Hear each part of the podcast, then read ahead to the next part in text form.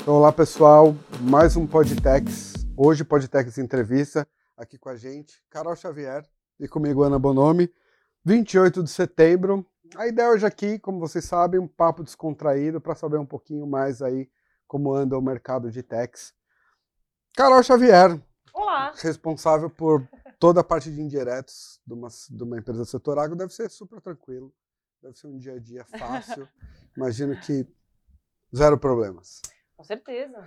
É, na verdade, é, bom, vou me apresentar. Então, é, sou responsável pela área de indiretos é, de uma multinacional do setor agro. Fazemos de tudo lá, né? A, a área que eu cuido, ela atende basicamente os tributos indiretos. Então, a gente é, faz toda a rotina de compliance, planejamento, consultivo, suporte ao negócio, implementação de ERP, enfim, Super fácil. a gente faz aí todo o dia a dia do negócio, a gente suporta, né, o dia a dia do negócio para o negócio acontecer. Tranquilo, Carol. Ah, Agro e indiretos. É fácil. É, Muito fácil. Deixa eu fazer uma pergunta, porque é, é algo. ninguém- nenhuma criança. Tem um vídeo que é muito bom, até vocês já viram, que é um vídeo em inglês, que é uma. São uma série de crianças falando que quando crescerem querem se tornar contadoras. Um vídeo em inglês, que é ótimo. Tudo isso para falar. Ninguém, nenhuma criança fala, ah, eu quando crescer quero trabalhar com tributário como um Uhum. todo. Então, minha pergunta para você é como você chegou? Como, como que, que tributário apareceu na sua Sem vida e querer. indiretos? Assim? Sem querer. É, trabalhar, traba- fiz vários estágios em escritórios antes de, de trabalhar com isso. né, o foco era mais na área civil, trabalhista. É, gastei muita sola de sapato lá no centro da cidade. É, e no meu último ano de faculdade, estava trabalhando num escritório que, enfim, em relação ao qual não- não- ele não se alinhava aí aos meus valores como pessoa e como profissional, e quis fazer uma mudança. Só que estava no último ano da faculdade, então era difícil a contratação por um escritório, e aí apareceu um processo de TNI numa empresa de auditoria e consultoria. Acho que a gente pode falar, viu? Eles não devem nada, não. Né, tranquilo. Eu comecei, comecei numa empresa menor, que chama é, BDO Trevisan, e depois fui para a KPMG. E aí construí a minha carreira na área tributária é, em empresa de auditoria e consultoria. Quantos anos você ficou lá?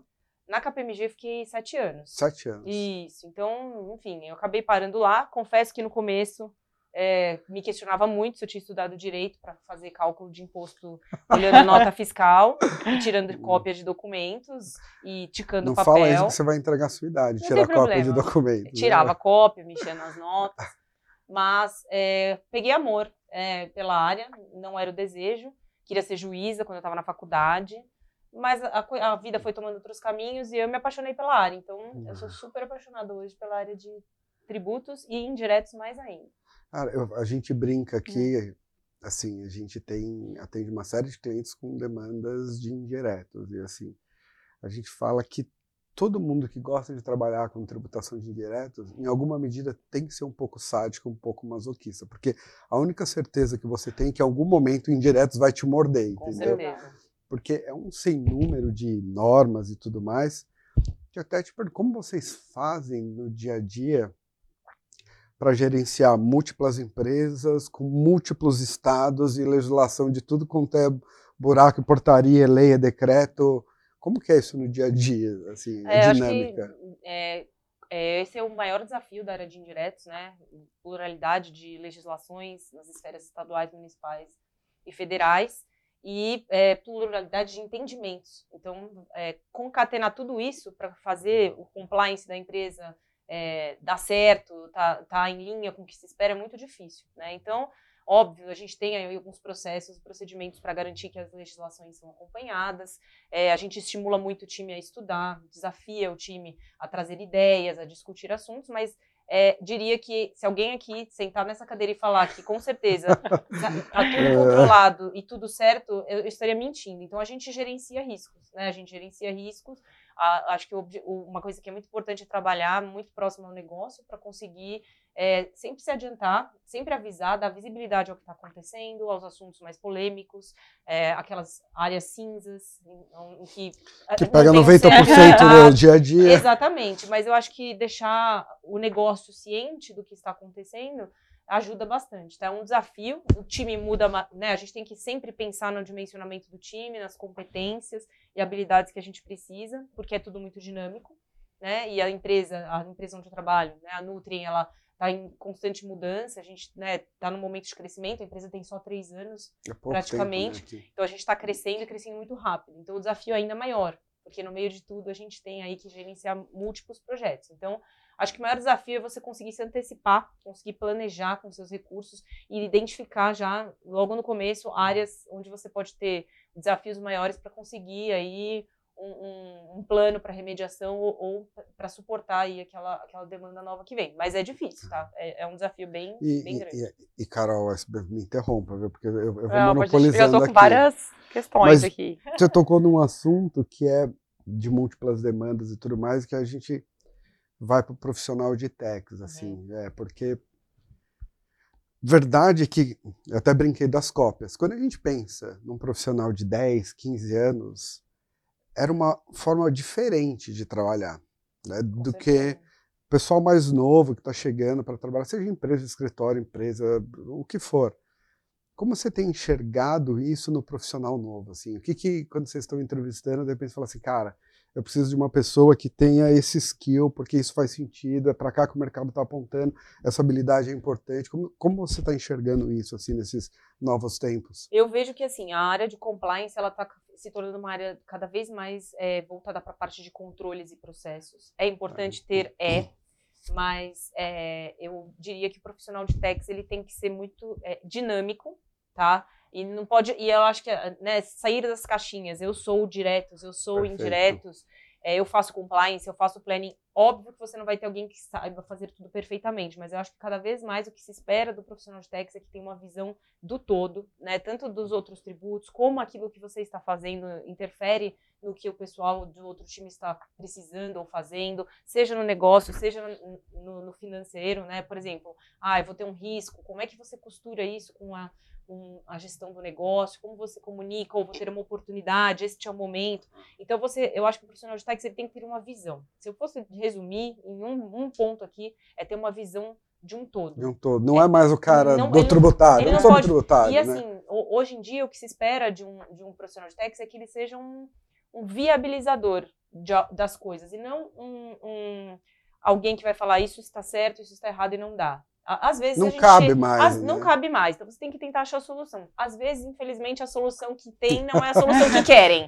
Não é quero que deixar muito negócio quer, é verdade. Solução, normalmente tem, mas não- normalmente as soluções não são as desejadas. Então, é o- existe esse desafio, eu acho que ter esse jogo de cintura para saber né, quando falar um não, é, ter a visão, entender que aquele seu não, que tipo de impacto pode ter, ou o seu sim, como que você vai lidar com isso, né, considerando os impactos que pode dar para outras áreas, e, e a comunicação. Né? Então, é, é isso, visão do todo, comunicação e sair da caixinha, né? sair da- da- do seu papel ali e- o- Porque, assim, o- se a gente for pensar, né, conhecimento técnico, a gente consegue contratar alguém que faça, né? A gente aqui, ó.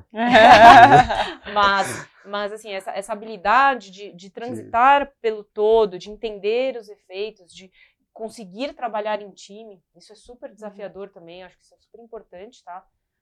É, e- Essa combinação que você falou, desculpa, é interromper, a gente vê muito isso aqui. Quando a gente interage com alguns clientes, a gente enxerga.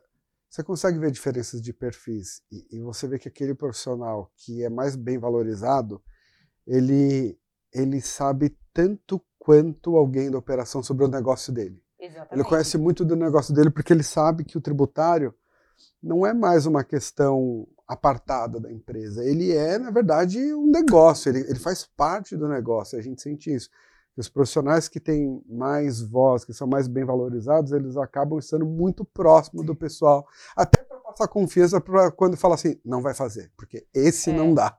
E Eu aí acho o que negócio antes, aceita. né, o negócio, acho que o perfil, né, a visão geral era você encaixar o business, o negócio no tributário. Agora mudou, eu, eu acho que é indiferente. Você vai encaixar o tributário no negócio para viabilizar Pra as viabilizar, necessidades é. do negócio. Eu diria isso. É, e acho que muito importante, né? Você falou de profissional, a gente, quando a gente fala de profissional, a gente pensa muito nas pessoas que estão executando, mas eu acho que um desafio e um ponto muito importante é, é a liderança também. Assim, você Sim. pode ter profissionais incríveis que têm um conhecimento tecnológico, te- é, técnico, sejam incríveis, mas se você não, não conseguir extrair das pessoas o que elas têm de melhor, ter um ambiente agradável, gostoso de trabalhar, que te desafia, que te puxa, mas que também te valoriza e te reconhece, é, é essencial, tá? Eu diria que tanto as pessoas quanto a liderança tem que ter uma, uma mente aberta, ter uma tolerância ao erro, deixar as pessoas tentarem, deixar as pessoas experimentarem, né? E, e tentar extrair o que as pessoas têm de melhor. Então eu diria que é, né, é uma combinação, uhum. liderança versus o perfil. Carol, Oi. desculpa. Imagina, eu falo bastante. Não, é, puxando um gancho aí, essa questão de pessoas, etc. Diversidade, que é um tema que a gente adora aqui. É, é verdade, é bem Dentro caro, do escritório, a gente tem um comitê aqui, eu queria entender como que a Nutri pensa, se tem algo lá. Olha, como, eu vou falar. O que você acha para o time também, né? Como tratar a diversidade dentro do time, né? Porque né, diversidade em dia é tudo, né? Diversidade é. de raça, gênero, de tudo, né? Não, eu acho super legal o seu ponto. É, assim, na Nutri, eu posso dizer que de todas as empresas onde eu trabalhei, é, é o lugar onde eu vejo o walk the talk, sabe? Você vê que realmente Não. existe uma preocupação, existe é, ação, tá? A, a, gente tem esse, esse valor, né, em relação. Porque diversidade, na verdade, é um valor, é um não valor, deixa de ser um né? valor, é um valor. E ele é extremamente praticado na, na empresa. A gente vê as pessoas são o que elas são, né? Seja em relação à opção sexual, seja em relação à raça, cor, credo. Não existe essa, essa, essa situação né, de você achar que vai tratar alguém diferente, porque você vai ser o diferente. Então, isso realmente é praticado. Você vê na empresa. Isso é legal. As pessoas se vestem como entendem que deve ser, né? Não tem vergonha de dizer o medo, eu sou homossexual ou eu gosto disso. É, é muito legal. E eu acho que isso é, isso é muito bom, assim, pro dia a dia. Pro time, né? Pro time como um todo. E a gente, e você consegue conversar com todo mundo de igual para igual, sem e sem diferença, né, sem fazer nenhum tipo de diferença, realmente a empresa tem, reforça muito isso. A gente tá, somos novos, né, uhum. temos três anos de vida aí praticamente. Mas aqui, né? Aqui no Brasil. Fora é uma empresa Mas é, isso já né? é, assim, esse valor é um valor muito forte, assim, e eu acho sensacional. É da cultura, né? É da cultura da empresa, exatamente. Eu acho e eu acho que é isso, quando você vai contratar uma pessoa de técnica hoje em dia, ele tem que ser técnico, ele tem que ter um soft skill bom, ele exatamente. tem que saber é, andar Respeitar. no meio da diversidade, respeitar. respeitar, cada vez mais completo. Né? E a diversidade, às vezes a gente pensa muito nisso, né? Ah, é, é, é, é credo, cor, né? Enfim, é, opção sexual, mas às vezes a, a, a diversidade também está na, na, personalidade das pessoas. Sim. Né? Tem diversas personalidades. Sim. Então, acho que o segredo é, é você é, fazer um bolo bem feito com todos esses ingredientes diferentes. Que faz o time bom, né? Faz. De tudo, do quietinho, do mais falante. Do... A gente se preocupa. Tanto é que é engraçado, né? Porque quem vê, assim, eu tô com uma roupa que eu efetivamente trabalho, assim. A gente. É, se você pega as primeiras reportagens sobre o escritório, eram os bacharéis sem gravatas e tudo mais, mas hoje gente abandonou o terno já aqui dentro. Você olhando pelo escritório, você viu. Porque é o que a gente fala, isso não é mais relevante, assim. As pessoas precisam conseguir colocar para fora o que elas são dentro, uhum. para não criar um personagem num um ambiente trabalho. de trabalho. Até porque e nós acreditamos nisso, mas a pandemia acelerou isso não tem tanto mais vida profissional, pessoal, porque às vezes está trabalhando em casa, às vezes está seu filho aparecendo na reunião, uhum. as, as linhas, né, as barreiras, elas foram muito derrubadas. Então, se a gente não muda um pouco isso, a coisa é complicada. E, e aproveitando, quero perguntar como foi a pandemia, assim, para você trabalhando de casa, filho, caos, porque eu falo, o pessoal fala assim, ah, muita gente escuta, não, a minha foi maravilhosa. Eu fui para o interior, porque minha família mora no interior, então eu acordava às sete e meia, corria, depois sentava, trabalhava no sol. Eu falo que eu não tive home office, eu tive hell office. Né? A Carol sabe, você sabe. Eu tenho três filhos, então a minha vida particularmente foi um inferno sem fim, a ponto de um dia eu colocar um pula-pula no meio da sala, cheguei para minha esposa e falei, comprei um pula-pula para as crianças brincarem, a gente conseguir trabalhar. Como foi isso para você, assim, emocionalmente, pela questão de logística, tudo? É, foi desafiador também, Danilo. Eu tenho um filho, né, de 5 anos. É, na época era um pouquinho menor, então demandava bastante Ou seja, atenção. Era pior. É, demandava bastante atenção. Então ficamos em casa, eu, meu filho, meu marido ficou um tempo curto aí na, em casa, porque, enfim, ele tem negócio da família, então tinha que sair. Tinha aí que a, a situação era diferente, é. tá? Então, mas de qualquer forma foi difícil, porque tinha que trabalhar e tinha que né, dar atenção para o meu filho, cuidar dele. Então foi um momento estressante, foi, foi mesmo. É, e assim que foi possível, né, é, dei um jeito ali com a família, tinha minha irmã, a gente revezava aí, ficar com as crianças para tentar ajustar. E assim que foi possível, na, diante do cenário de não pode voltar ao escritório, o pessoal vai me matar que eu falar isso. Ah. É, mas eu aluguei uma salinha num prédio comercial e fiquei lá sozinha, trabalhando, porque realmente foi difícil, foi muito difícil, muito mesmo. Assim, as, Mães podem tudo. As demandas não deixam de existir. Né? Exato, e aí você exato. tem a demanda do trabalho, a demanda de casa, de, demandas que você não, não tinha durante o dia para conseguir trabalhar, elas se juntaram todas no mesmo momento. Então foi uma ginástica. Mas saí viva, então estamos aí. E agora vocês estão fazendo home office ou vocês estão. Tá Temos um mix? modelo híbrido. Ah. Duas vezes por semana a gente pode fazer home office e três vezes por semana estamos no ah. escritório. E aí, você viu que aqui não tem, é. a gente não tem uma ordem, tá? Você vê que é tudo aleatório. A gente vai e volta para alguns assuntos sem. Até porque a gente quer que seja natural mesmo, mas uma coisa que me ocorreu pensando em profissional, porque você falou muito do profissional que está dentro da empresa, mas a gente sempre gosta de ouvir, e, e, até porque a gente sabe que tem gente de outros escritórios que, que escutam a gente, a ideia aqui realmente é propagar conhecimento, mas é, queria ouvir de você um pouquinho qual a visão que vocês têm do prestador de serviço. E para todos, uhum. advogado, contador, naquilo que afeta ali o seu dia a dia, o que vocês esperam um pouco do. Porque é o que você falou, olha, eu preciso ter conhecimento do business. Uhum. E não tem, ou em alguma medida, não no mesmo nível de conhecimento, o prestador de serviço ele não está dentro da empresa. Por mais que ele queira conhecer da sua operação, e, e, a gente acredita que é papel dele, ele precisa entender a sua uhum. operação. Mas minha pergunta é: o que vocês têm de expectativa de um prestador de serviço na relação diária? Né, eu vou falar duas demandas? coisas. Assim, que eu, eu vou falar Vamos primeiro tomar nota aqui. o que eu acho que é horrível e que é uma coisa que acontece muito. É que às vezes alguém que não conhece a empresa ou não conhece você quer abordar, quer vender um trabalho, puxa, legal. Mas eu acho que o que falta, às vezes, é, é a, uma abordagem adequada no sentido de que às vezes vem alguém oferecer, vou dar um exemplo aqui, quem é da área vai entender, oferecer é, créditos acumulados com deságio para uma empresa que exporta. Estou dando um exemplo, tá bom? Então, assim, às vezes as pessoas elas conseguem uma oportunidade para ter uma agenda, para apresentar alguma coisa, mas não se aprofundam no que, que é aquele negócio, o que, que é, quais são os principais aspectos tributários que tem ali, faz uma conversa antes, ó, deixa eu entender o seu negócio, um pouco a sua dor, Tá. Deixa eu entender a sua dor para eu ver como eu posso te ajudar. Porque o que mais tem é a oferta de prateleira. Ah, eu faço um levantamento de crédito, eu, eu consigo para você o uso do crédito acumulado dessa forma, sei lá, vou lev é, levantar crédito de piscofins, né? Mas ninguém te perguntou se você tá com saldo credor de piscofins. É, né? Não, às vezes até pergunta, mas assim, vem com a solução, ah, você pode compensar, não, tudo bem, né? Isso eu já sei. Eu acho que talvez o, o que, que precisa, né? E aí é por isso que é tão difícil escolher um bom profissional, são os insights. É aquele profissional que você vai, ele vai entender a tua dor e ele vai te trazer aquilo que você precisa. E às vezes até um, um algo mais, uma ideia diferente né, uma ideia melhor. Outro, outro ponto, tá? Essa questão da abordagem e a questão das teorias que na prática não são, não são funcionais. Ai, olha, vamos montar um negócio assim, vamos fazer assim. Tem uma super ideia, mas na hora de fazer não vai funcionar. Exato. Então, é, tem muita entendi. ideia boa, mas que na hora de fazer funcionar não funciona. Então, eu acho que o dinamismo, essa coisa de entender o seu problema e focar naquilo que você precisa, é, é, é, é um básico bem feito que dá certo. Né? Às vezes a gente quer, o prestador fica tão preocupado em fazer mais, uhum. entregar mais, enviar todo, que ele não consegue nem fazer aquilo é, que você precisa bem feito. É, é não, isso, isso tá? que você falou é interessante porque nós temos alguns clientes aqui que eu falo o seguinte: toda essa parte de obrigação acessória, nota fiscal, tudo foi digitalizado, mas as regras são do, do, do ajuste NF de 1970. Uhum. Então, eu até brinco que eu falo o seguinte: eu falo, gente, no direito, aquilo que não é proibido é permitido.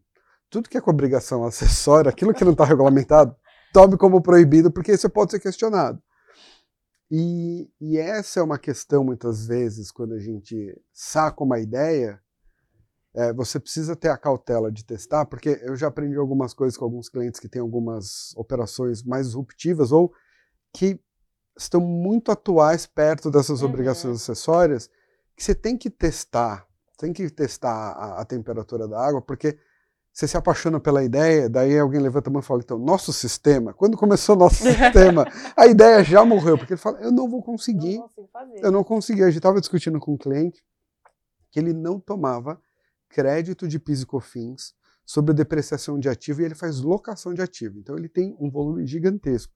Eu falei, mas não faz sentido. Ele falou, eu sei que não faz sentido, mas eu não tenho segurança, porque eu não tenho um controle de ativos bom e eu não vou ser autuado. E aí você entra e fala, não, entendi, entre um questionamento e uma oportunidade, ele falou, quero evitar o questionamento. Uhum. E eles estão todo um trabalho agora contábil de sistemas para conseguir validar todo aquele ativo e falar, vou tomar o crédito. Então, essa é uma coisa que, que você tocou num ponto, que é um desafio para nós e para o mercado como um todo, é aprender isso. Falar, olha, testa primeiro para ver se não se apaixona pela é. ideia. Escutar mais também, né? É isso. Minha avó sempre falava, escuta primeiro. É, uma coisa é. que, eu, que eu acho que tem a ver com isso é que às vezes a gente quer, né, tanto preencher a expectativa, atender a expectativa é. do cliente, que às vezes a gente acaba querendo oferecer e, e, e fazer coisas que naquela hora não é o que precisa, é. entendeu? É, são ideias boas ou abordagens interessantes, mas não naquele momento.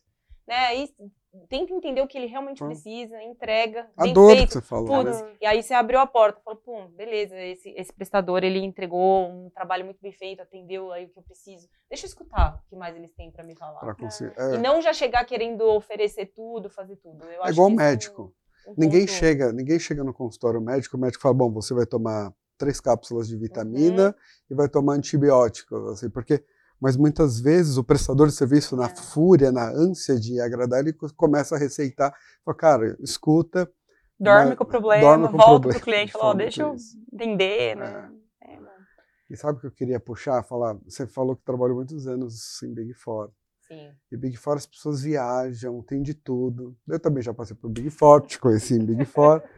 e o ponto é, sempre tem alguma história no mínimo engraçada ligado ao tributário. E, assim, a gente sempre pergunta se nessa sua trajetória, seja um fiscal maluco, um colega de trabalho, um pedido de cliente que não fazia o menor sentido. Eu, por exemplo, eu já falei, eu fui expulso de um cliente uma vez porque eu levantei um ponto num projeto de auditoria, a controller me expulsou, né, e, e, na época, quando eu voltei assim para o escritório, falou, eu fui expulso do cliente, contei que ela falou, mas tá certo o que você fez e tal, tá, o trabalho que foi levantado, então tá tudo bem. Mas foi inusitado, você tá ali discutindo um ponto, a pessoa manda você embora. Não sei você, o que, que tem? O que, que tem? Pode contar que ninguém vai saber. Ah, o, que, o que aconteceu de engraçado eu não posso falar. Tem coisa que a gente vai, a gente vai criar a edição da é, noite. A edição da noite. Pode ter edição noite. não, assim, eu não, lembro de nenhuma situação engraçada, ah. assim, durante o trabalho. Saias justas, com certeza, ah, né? Básico, né? Você tá lá com aquela cara de trainee, aquela cara de quem não sabe nada.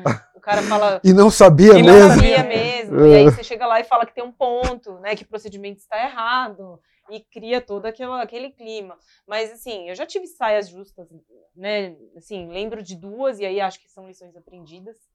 É, é, e aí, né, como a gente é, tem menos experiência, aprende na dor, né? Então a gente, enfim, é. às vezes você tem um ponto, uma situação delicada para conversar e o ideal é você sempre é, alinhar antes com aquelas pessoas com as quais você vai falar ou para as quais a mensagem vai ser dirigida, avisar antes, conversar, explicar para ela saber o que esperar e nunca chegar num, numa reunião né, onde você, é, na qual você vai tratar de um problema, uma situação delicada, sem dar uma avisadinha antes. Isso eu aprendi, porque eu já tive situações bem complicadas, de reações terríveis, terríveis. no momento de dar uma notícia, porque aí tem a pessoa e tem mais gente na sala, entendeu? Então, esse é um vale. aprendizado que eu, que eu tenho uhum. até hoje, tá? E ainda assim, às vezes você acha que você comunicou todo mundo e não comunicou. Uhum. Então, é, esse é um desafio, tá? Mas a parte engraçada eu não posso falar. Tá não vou nem insistir. Carol, eu tenho uma, uma outra pergunta. É, e a Carol, família, pessoa física? O que, que você gosta de fazer? Ai, gente, eu vou falar e depois, se precisar, você escolhe. não, tô brincando. Como que é a Carol? A gente compartilha física? com você. A Carol ligando no 220. É, a Carol trabalha, a Carol gosta de fazer exercício físico de manhãzinha cedo. A Carol cuida do filho à noite, leva o filho na escola, dia sim, dia não. Adoro isso, essa rotina de levar meu filho, fazer meu exercício. E o principal, adoro tomar vinho. Ah, né, também. Muito. Então, assim, sempre que possível, dia de semana, final de semana. Abre uma tá tacinha. É. A gente tá se lá. eu tô feliz, se eu tô estressada. Exatamente. Se eu tô triste. Então, assim, é, é, são, são é. coisas simples simples. Pequenos caprichos. Pequenos caprichos, que eu acho que no final o que vale é, é isso que a gente leva, né? Que nesses momentos você está trocando, você está trocando amor, amizade, risos, choros, e é isso que a gente leva no final. E quando dá, viajar. Ah, ah não justo, tem nada muito justo, mirabolante. Justo. E já que você falou de viagem, de novo, só para comprovar que a gente não tem a menor sequência e, e, e é, é proposital, viagem me pensa em reforma tributária. Assim. Eu achei que ele fosse perguntar qual destino você mais é. gostou.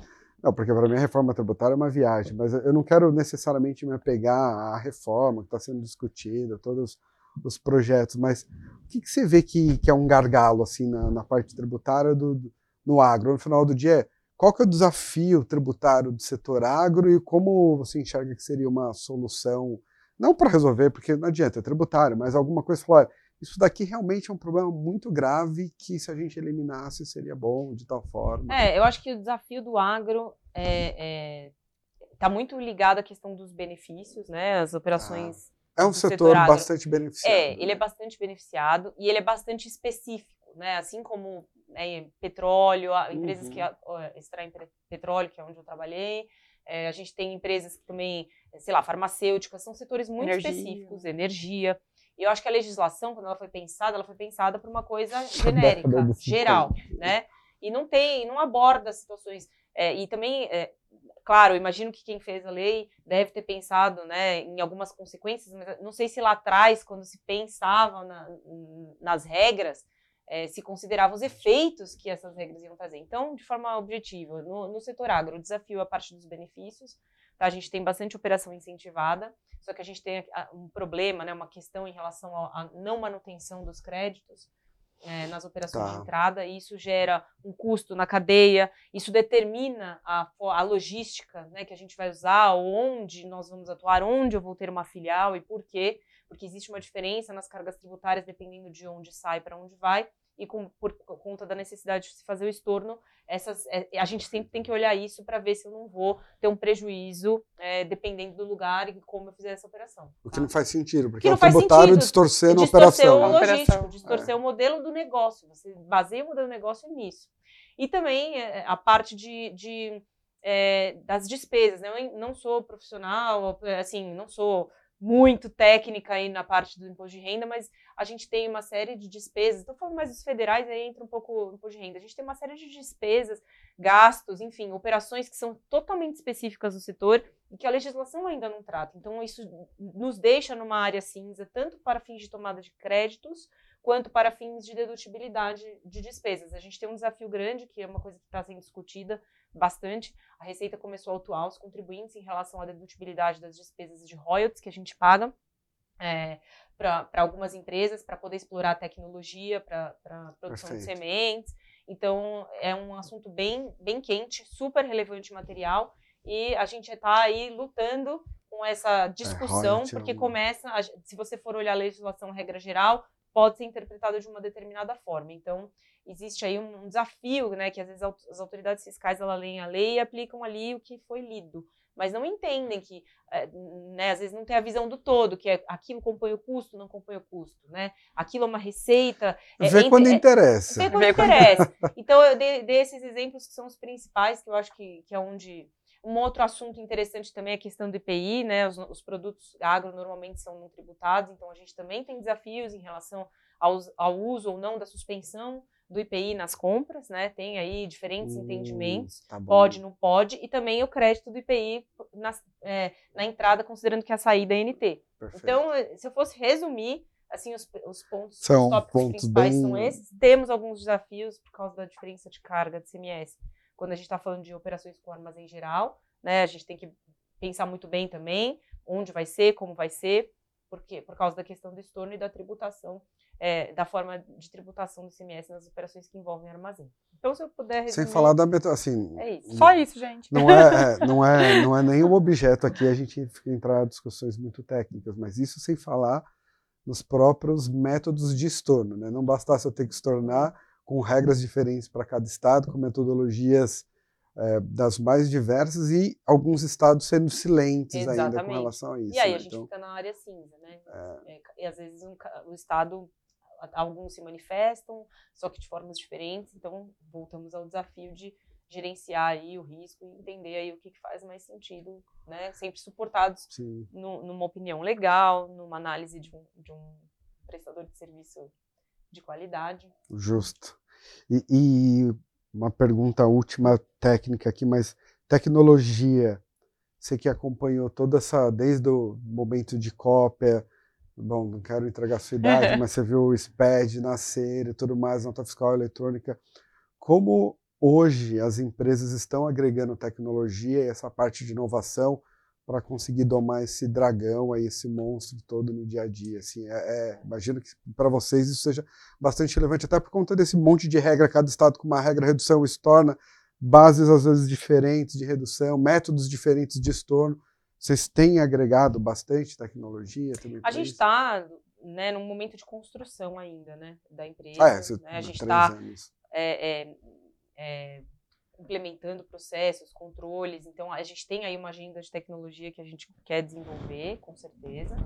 Mas a gente já estava no começo. Acho que a tecnologia pode nos ajudar muito. Acho que o SPED, a nota fiscal eletrônica, tudo isso fez com que a gente pudesse puxar relatórios, informações, para né, até para ver o né? compliance, para ver se a gente está fazendo a coisa certa. E também acho que o que vai mudar agora, que vai exigir da gente, é como a gente usa esse, esse monte de informação eletrônica para gerar informação de valor. Né? Olha, que que eu, o que está acontecendo nesta, com este tipo de produto, com esta fábrica, com esta planta em termos tributários, para a gente ver se a gente consegue dar um insight, mudar o modelo de negócio, mudar, às vezes, alguma questão de margem que não seja sendo uhum. capturada de alguma forma, uma operação que o negócio às vezes não tem a visibilidade, mas que não está sendo bacana. Eu acho que o maior desafio agora vai ser, vai ser isso, conseguir é, automatizar muita, muitas tarefas que não agregam valor, né? tarefas repetitivas, e trazer insights com esse mundo que a gente tem na mão de informação eletrônica. Acho que o, o desafio vai ser esse. E você a interage. Ah, a gente planeja. E você interage muito com seus pares de outros países e, e vocês escutem, por exemplo, a diferença da tributação de indireta. Porque a sensação que eu tenho, eu, eu, eu nunca vou esquecer de um projeto que eu participei, que a empresa falou: olha, no Brasil eu tenho 18 pessoas cuidando de indiretos. No mundo inteiro, eu tenho oito pessoas que ficam, elas ficam no México e elas fazem todo o compliance de, de indiretos do mundo inteiro, menos Brasil, que eu tenho 18 pessoas para cuidar só de Brasil, que eu acho que não correspondia a 15% da operação. Cês, não sei se você tem essa visibilidade conversando com seus colegas de outros países, o quão a vida é menos árdua, eu diria. É, a, na Nutri é um pouco diferente porque a empresa é canadense, né? A gente tem aí é, uma operação lá no Canadá, a gente tem operação aqui né, na América Latina, é, alguns países da América do Sul, a gente tem aí um cenário mais é, é, é menos abrangente em termos de, de mundo, tá? E aí, como a gente está crescendo agora, então acho que com, com o time lá de fora, a gente tá, vai começar esse trabalho agora. Tá. Já, com certeza a gente tem mais gente do que em qualquer um desses outros lugares. Mas esse é um trabalho que a gente está. É, é, que vai começar a, a, a, ser feito agora, e eu acho que a visibilidade vai começar a acontecer agora, quando a gente começar a mostrar né, o que, que precisa ser feito, como, né, o volume de obrigações, é, o volume de risco, tudo isso está tá começando a tomar forma. Mas, assim, quando eu trabalhava em outras empresas, é, é, era, esse era um desafio, né? Por que, que precisa de tanta gente? E aí, quando a gente começava a conversar, né, quando alguém. Eu nunca me esqueço, uma vez que eu fui explicar para um alemão como é que calculava o ICMS, né? E, porque a gente tinha que ah. ver, avaliar aí uma situação para dar uma, um desconto, fazer uma operação com, com um fornecedor nosso. E aí eles mas como assim? Eu tenho que. Todos os impostos incidem sobre todos os impostos, mas isso não me faz sentido. Enfim, então era um desafio enorme. Então eu acho que essas, nessas situações eles entendem por que, que a gente né, tem que ter tanta gente. E sim, na, eu sei que, por exemplo, na Argentina é um pouco menos complicado, é, é Chile, Uruguai também, mas sei que, né, não trabalho ainda, mas sei que países como a Índia já são Ah, é, dizem que nós somos como, a, a Índia da América Latina. Então, eu acho que né? eles têm sorte, ou a gente tem sorte, né, porque quem tem menos, menos complexidade pode ter sorte por ser mais simples, mas acho que a gente consegue contribuir muito mais com a estratégia do negócio. Tem um lado bom disso, né? Você vira uma, é você verdade, vira um, é. você tem um papel estratégico ali no dia a dia do, do negócio. Então acho que é de defender o negócio. É interessante, é, defender, é. gerar oportunidade. Eu acho que, que é bom e é ruim. ah, isso. Gostei, ela. É, otimista é. dos indiretos. É, a primeira pessoa otimista com, otimista. com parte de indiretos. Né? Indiretos. Primeira vez. É, só tem louco, né? Então. Só. Muito bom. Bom, gente, a gente tá caminhando, já deu mais aqui de 40 minutos. Já? Já, já. passa rápido. Nossa, a gente fala muito. Carol, assim, super obrigado. A gente queria muito te agradecer. Sabe que né, vir aqui no meio do dia não é fácil, mas a gente queria começar o nosso estúdio aqui com a parte da entrevista. Até então a gente utilizou para o Podtex, o nosso, que é semanal, mas a gente ainda não tinha entrevistado ninguém. Você está estreando aqui no nosso, nosso estúdio, mas obrigado de verdade aí por ter compartilhado com a gente está sempre aberta, que as portas estão abertas para uma próxima vez, mas desde que você conte a parte engraçada. É, aí a gente faz Nossa, um, é, o, o não noite. pode tex, você pode tudo. é isso. Gostei, tá aí.